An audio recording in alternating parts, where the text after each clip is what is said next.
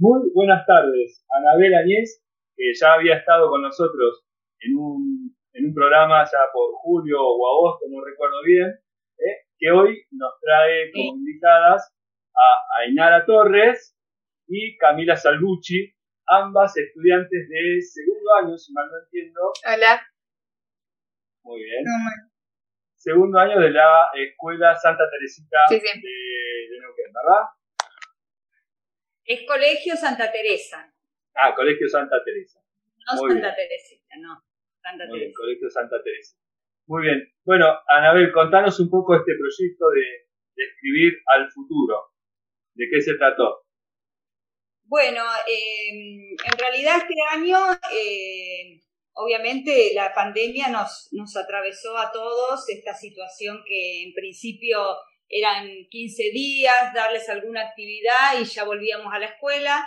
Después vimos que, que, esto se iba a prolongar, así que ya la escuela nos propuso organizar el proyecto este, aunque sea pequeño, pero que bueno, pudieran tener una continuidad en el tiempo que íbamos a transcurrir en cuarentena, que ya se, se veía que iba a ser eh, más, prolongada. Eh, y bueno, en función de eso, como nuestra escuela eh, trabaja a través de enseñanzas de proyectos, pero también basados en la metodología de lo que se llama el aprendizaje situado, eh, que esto implica un tipo de enseñanza o, transmitir el conocimiento, pero a partir de, problemáticas eh, actuales, más contextualizada con la, con la realidad que vivimos. Entonces, bueno, obviamente era esta situación que nos estaba tocando vivir y aparte a nivel mundial. Eh, ahí empecé a pensar en una propuesta diferente a lo que venía trabajando años anteriores, ¿sí? si bien siempre los proyectos de lengua se relacionan con, eh, ya sea con la producción escrita u oral de diferentes textos, bueno, este año dije, hay, hay que ver qué, qué podemos producir este año. Y así es como se me ocurrió la idea, no sé si fue inspirado porque vi alguna película o alguna, cosa, eh, esto de la cápsula del tiempo. Eh, que habitualmente se hace eh, como una forma de dejar registro histórico de una época a través de una caja, un recipiente donde se dejan objetos, fotos, textos, de alguna forma como para dar testimonio de una época determinada, ¿sí? algunas cápsulas obviamente son intencionadas, se hacen con ese fin, y hay otras que han quedado en la historia de forma accidental, como pueden ser las ruinas de, Pompeya, eh, que los chicos lo, estudiaron eso también y vimos este, eh, los tipos de cápsulas. Y bueno, entonces dije, podríamos hacer algo así, dejar registro nosotros de esta época particular que estamos viviendo a través de algún relato testimonial que ellos puedan dejar en esta, en esta cápsula. En principio, en el proyecto yo pensé eh, realmente hacer una cápsula del tiempo que quedara en la escuela, ¿sí? Para ser abierta quizás dentro de 50 años. Eh, pero bueno, eh, las circunstancias hicieron que estemos todavía acá transitando esta, esta educación virtual, así que no se pudo concretar ese objetivo. pero bueno, sí, sí se lograron las producciones de los chicos. Eh, que fueron relatos, eh, la consigna fue elaborar un relato testimonial desde la visión de un adolescente, cómo vive eh, en esta época un adolescente, cuáles son sus hábitos, sus rutinas, sus entretenimientos y particularmente cómo transitaban este, este año particular de, de pandemia y cuarentena.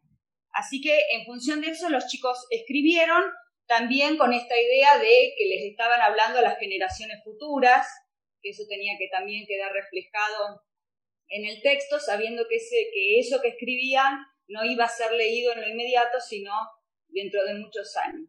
Bueno, así es como surgieron eh, las producciones de los chicos que realmente me sorprendieron. Yo les pedí una carilla que produjeran y sin embargo eh, no hubo ningún trabajo eh, realmente ninguno pudo escribir una carilla, todas superaron esa cantidad. Este, de hecho, las chicas escribieron que creo que cuatro, cuatro hojas cada una, así que como que tenían mucho para decir y contar. Así que cuando empecé a ver los resultados, porque hicieron primero una primera versión en un borrador y empecé a ver que, bueno, realmente se habían motivado con el tema de, escribir. Eh, ahí, bueno, se me ocurrió hacer una especie de concurso para ponerle un poco más de picante a, la tarea. Y ese concurso consistía en que yo iba a elegir los cinco eh, trabajos que me parecieran mejor, mejor terminados, más armados, que, eh, que reflejaran este, por ahí de, mejor manera eh, lo que estábamos pasando. Y a partir de esos cinco trabajos que seleccioné de cada curso, eh, luego en una clase virtual, que eso fue una propuesta de una, de una alumna que se le ocurrió, este, hicimos lectura de esos testimonios, o sea, cada, cada alumno leyó en voz alta su, su texto para los compañeros y finalmente los, compañeros votaron el, texto que más les gustó. Y bueno, acá tenemos a las ganadoras del concurso. Ainara eh, fue ganadora de, segundo B y Camila del segundo A. Así que ellas, eh, si bien hubo muchísimas producciones también muy lindas, este, lo pueden decir las chicas que, este, que seguramente les gustaron otros textos y a mí también, este, realmente había cosas muy lindas. Eh, bueno, ellas resultaron las, las elegidas, las más votadas. Así que bueno, así es como llegamos al final del proyecto, de esta manera. Muchas gracias, Anabel. Bueno, entonces ahora vamos a escuchar eh, a las chicas, Ainara, Ainara Torres, ¿eh? primero, bueno, nada más que porque la veo, la veo primero a ella y después veo a Camila, entonces vamos a empezar con Ainara. Ainara Torres, bueno, contanos cómo decían que escuchaste más otros trabajos, ¿no es cierto? Y fuiste ganadora debido al voto de tus compañeros. ¿Cómo te cayó esa, digamos, que te elijan tus compañeros como el mejor texto, la mejor producción? No, re bien, porque ni siquiera me esperaba estar en los cinco mejores, así que nada, me pareció muy lindo eh, que a los otros chicos también les gustara y, nada, y poder que me voten a mí. Y entonces, cuando vos escuchabas los otros relatos, ¿qué, te, te, te, acordás que te haya llegado de tus compañeros, de los relatos de tus compañeros? Y nada, me pareció que se abrieron un montón, porque si bien somos el curso convivimos, eh, hay cosas que no sabemos, y creo que cada relato fue muy personal y, todos se abrieron muy bien. Claro, había una cuestión de, de lo que estaba atravesando cada uno, ¿no es cierto?, en su vida íntima, en su vida presente y que había que contarle como a alguien al futuro, ¿no? Y cuando vos escribías, Ainara, eh, ¿a quién imaginabas que te podía leer tu, texto en el futuro?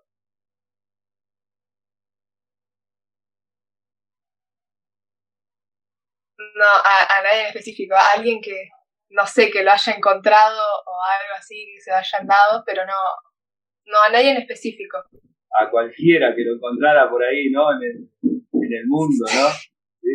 Sí, sí, sí, sí, Yo, bueno, te cuento, Nara, leí, te decía, eh, te decía que había leído tu trabajo, como también de Camila, eh, a mí me interesaron algunos, algunas partes que ahora te voy a preguntar, pero me gustaría saber a vos que de, de lo que escribiste, ¿cuál sería la idea que, te gustaría rescatar?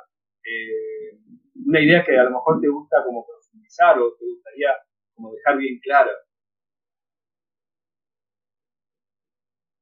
Y yo creo que la parte de que no todos estamos viviendo la misma realidad, que si bien es complicado para todos, eh, hay gente que le está pasando verdaderamente mal, eh, ya se la cuarentena, eh, yo creo, que hay que tomar mucha conciencia de eso y tener empatía, porque esto,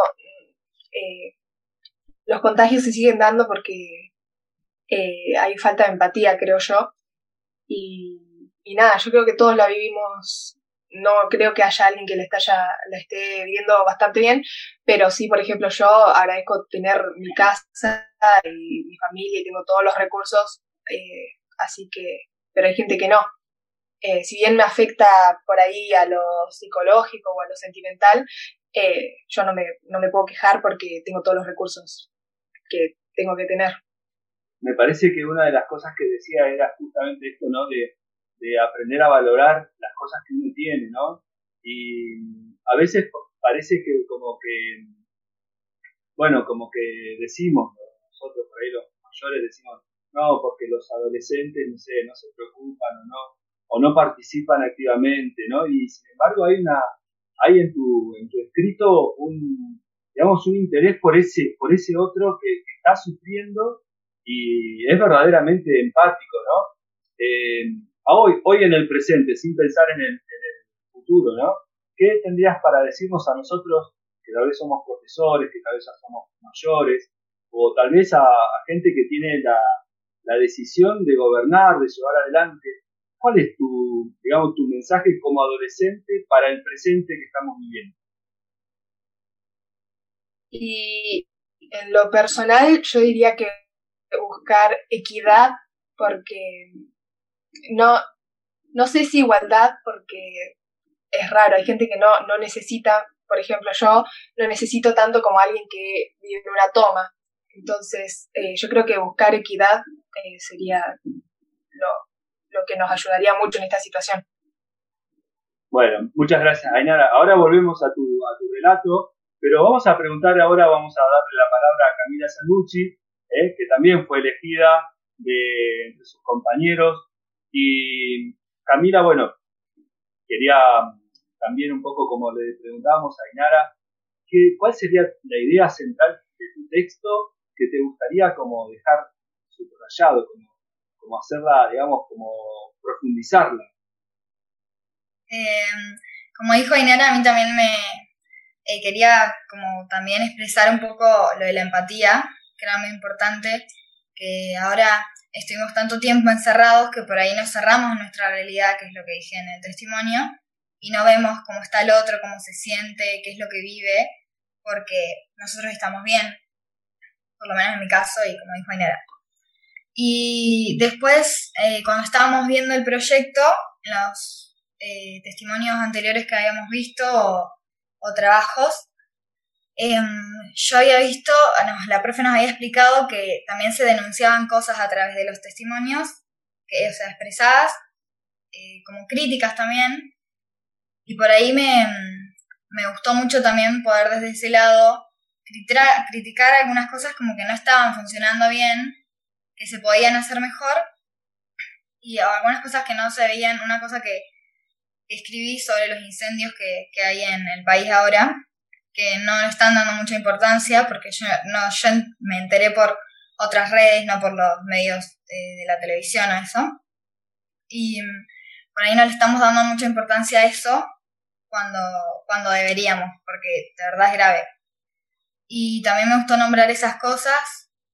Y, mm, y sí, lo, lo que también lo, que decía Inara, dejar en claro por ahí que que todos vivimos realidades distintas y que hay que ser, en este momento, tiene que prevalecer la empatía ante cualquier cosa. Te voy a leer un fragmentito, hay varios fragmentitos de, ambas que, a mí me, resonaron. Primero, me llamó mucho la atención esto de no estoy segura de si alguna persona está leyendo esto. Tal vez lo, lo hayamos destruido todo o la sabia naturaleza nos haya destruido a nosotros. ¿Qué pensás que hay como una especie de revancha de la naturaleza? Porque vos más adelante también te preguntás y decís, eh, ¿para quién es bueno, no? ¿Para quién, o para quién es malo el coronavirus, no?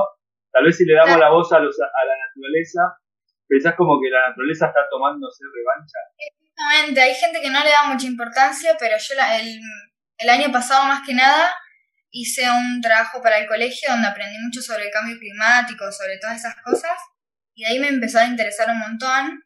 En mi casa separamos la basura y todas esas cosas. mi familia me, siempre me dice que soy, que, siempre me fijo mucho en eso, por ahí voy un poco pesada, pero, eh, pero sí, me interesa mucho ese tema y por ahí no se le da tanta importancia. La gente a veces está un poco saturada también porque te muestran todo el tiempo cosas destructivas sobre eso, pero la gente ya se cansó y, no, no, hace nada. O sea, yo no veo que, esté, que mucha gente esté haciendo mucho. Pero... Mm,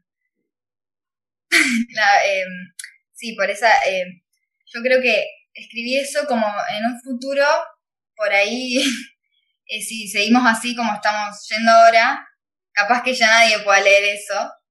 Y lo de los, lo que le decía a otras especies es que si le preguntáramos a otras especies cómo, eh, qué es el coronavirus o cómo les afecta, probablemente eh, lo vean como algo muy positivo, todo lo contrario a nosotros. Por eso nosotros, o sea, tenemos el coronavirus como algo súper destructivo, súper malo, que sí lo es, porque es un virus y que generó que todo el mundo se encierre, pero nos hizo darnos cuenta por ahí que eh, no nos fijamos tanto en las otras especies o en la naturaleza, que es gracias a lo que vivimos. Sin la naturaleza no podemos vivir y no le prestamos tanta atención. No sé si me, se entiende. Sí, sí, sí. Eh, es más, otra, otra idea que vos decías muy fuerte y, a veces muy triste, ¿no? Los sentimientos y el amor se ha dejado de lado, ¿no? O algo así muy... Eh, el amor y la empatía. Claro, ¿no? Como que... Muy... Eh, eh, que prevalezca en, en nuestra actualidad. En nuestra actualidad, ¿no? Y como que las noticias nos van como acentuando esa idea, ¿no? De cada vez más violencia, cada vez más robo, cada vez más... Sí. Sí, la gente que ahora en este encierro, la gente que vive viendo noticias y todo eso, eh, mentalmente no es nada sano, porque eh, pasan, pasan un montón de cosas, es verdad, eh, los medios tienen que mostrar todo, pero todos los, todos los días ver todos los casos que hay, todas las cosas que pasan, toda la gente que se muere y cómo va aumentando cada vez más, porque está por lo menos en nuestra provincia, en nuestro país cada vez aumenta más por ahí eso afecta bastante psicológicamente y en el encierro todavía más, porque primero que tenés el tiempo para ver eh, todas esas noticias y eh, tenés tiempo para pensar y, todo eso te destruya. Claro, claro. Pero, sí, Camila, eh, lo último que quería rescatar, a ver, te, te repito, no tenemos una hora para hablar porque si no seguiríamos hablando, pero yo quería otra parte que, que termina de cómo termina tu texto, que es muy también muy esperanzador, ¿no? Mira, te voy a leer otro fragmentito, que también me lo había anotado acá en un, apunte. Dice, bueno, viéndole el lado positivo a la sociedad, ¿no es cierto? Eh, de cómo se han aceptado la diversidad sexual, por ejemplo, ¿no? Pero termina, este párrafo termina de esta manera. Dice, la discriminación sigue existiendo y no va a desaparecer de un día para, para el otro. Es algo que lleva trabajo y tiempo. La educación es la respuesta. La educación es la respuesta a todo. ¿Cuánta esperanza que le pones a la educación, Camila? Eh, sí, desde siempre. Eh, lo otro que dije sobre la, la, diversidad sexual y todo eso, y también destaqué algunos como avances tecnológicos, no en específico, pero en general lo dije, porque el texto por ahí había sido un poco, no sé si desesperanzador, pero muy crítico y que es todas cosas un poco negativas de nuestra actualidad, porque la verdad que hay muchas. Y mm, por ahí quería rescatar también un poco de cosas positivas que habían sucedido y que hoy en día... Y lo de la educación, sí, desde siempre yo creo que es la respuesta a todo. Eh, por eso es importante que todas las personas, eh, chicos, grandes, eh, tengan acceso a la educación, que es algo que también destaqué en el testimonio, que en nuestro país tenemos educación pública, eh, primaria, secundaria, terciaria, universidad, que eso es muy importante porque a partir de la educación es como se solucionan las cosas, no es que de un día para el otro puedes imponer algo, es parte de lo que, de cómo crecemos y y la educación y lo que nos inculcan, porque todo lo negativo, como los estereotipos, son cosas que nos inculcaron. Eh, no sé si se comprende. Sí, sí. En, otra, en otras palabras, Camila, si te, si te entendí bien, es como que la empatía, volviendo a esto de que vos decías antes, se aprende. Eh, sí, se aprende.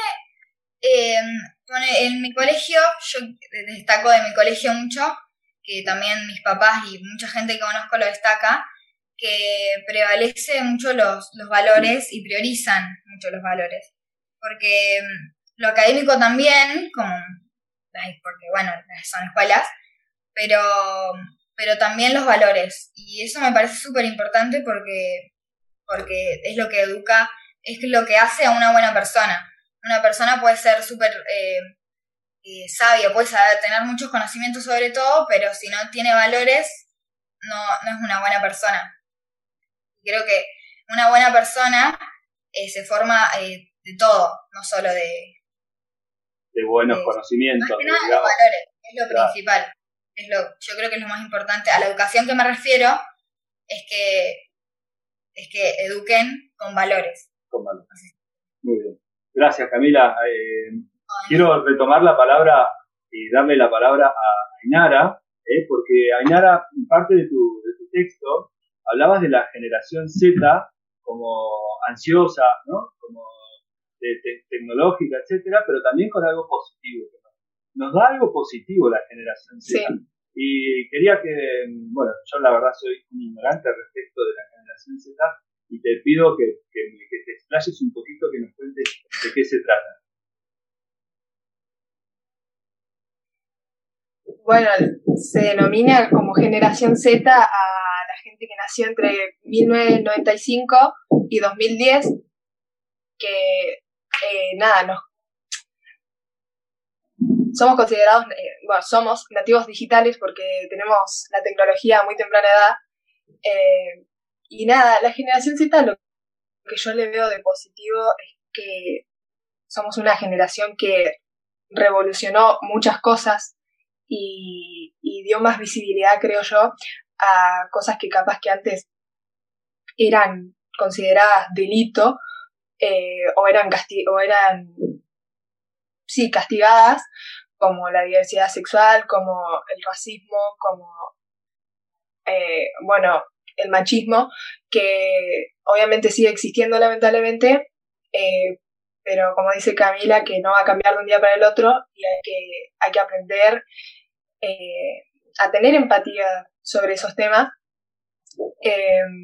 pero también la generación Z también somos considerados eh, ansiosos o depresivos, porque es muy común padecer eso en la adolescencia y somos también, capaz que las otras generaciones nos ven como irrespetuosos o atrevidos, no sé cómo explicarlo bien, no sé qué palabra lo define bien, por dar nuestras opiniones que capaz que antes vos no hablabas con un adulto como hablamos ahora, la manera en la que nos nos expresamos hacia los adultos, capaz que antes no era lo que decía el adulto y esa era la palabra verdadera.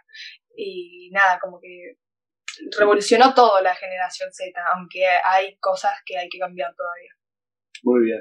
Claro, a vos eh, entiendo que, bueno, todavía no, no podés votar, eh, a los 14 todavía no podés votar, pero sí entiendo que tenés una preocupación digamos, política en un sentido muy amplio, en el sentido este de, de, preocuparte por los problemas sociales, preocuparte por los problemas de la, de la adolescencia, ¿no? Eh, ¿te, parece, ¿Te parece que, en vos se va como gestando, digamos así, un interés por, por modificar la sociedad en la actualidad?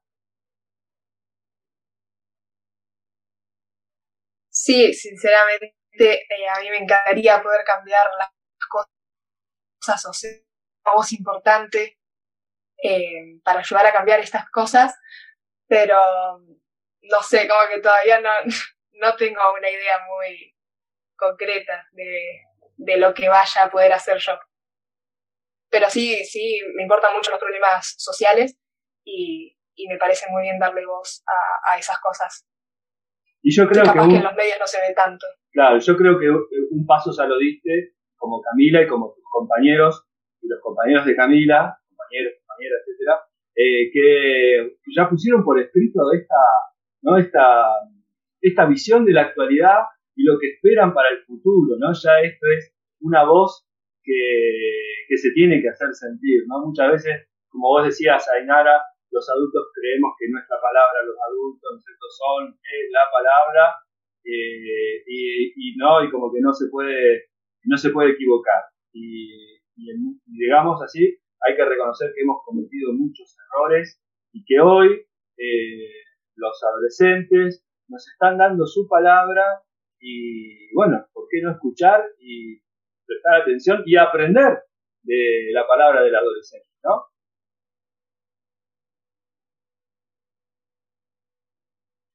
Sí, totalmente. En, el caso de Ainara escribió algo sobre el valor, ¿no? De la, de la palabra, cómo puede ser transformadora la palabra. Sí, sí, sí. obviamente no significa. Me parece que no nos está escuchando bien.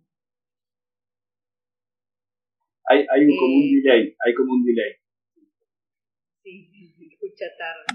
Eh, no, que bueno, de ella decía en, su escrito esto de que la, palabra es transformadora de la realidad y está buenísimo que ellos sean conscientes de, eso, ¿no?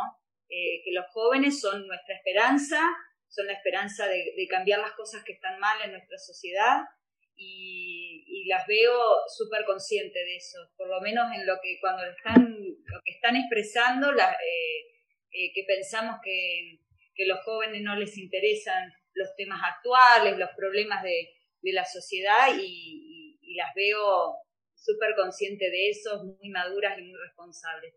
Así que estoy orgullosa de, ellas dos. Bueno, vamos a terminar este, esta pequeña entrevista, esta pequeña charla, con un fragmentito del texto de Ainara Torres, eh, una parte, un spoiler para los que vayan a leerlo, bueno, lamentablemente está lleno de spoilers entrevista, ¿no? dice, dice así, ¿no? Les deseo a ustedes, generaciones futuras, que sean una sociedad mucho más empática, abierta y justa para todos y todas, que sean más conscientes respecto al cuidado del medio ambiente, que lo respeten y respeten a las especies y seres vivos que lo habitan. Tengo la confianza de que va a ser así. ¿Qué tal, eh? Mucha grandeza. Sí, hermoso. ¿Eh?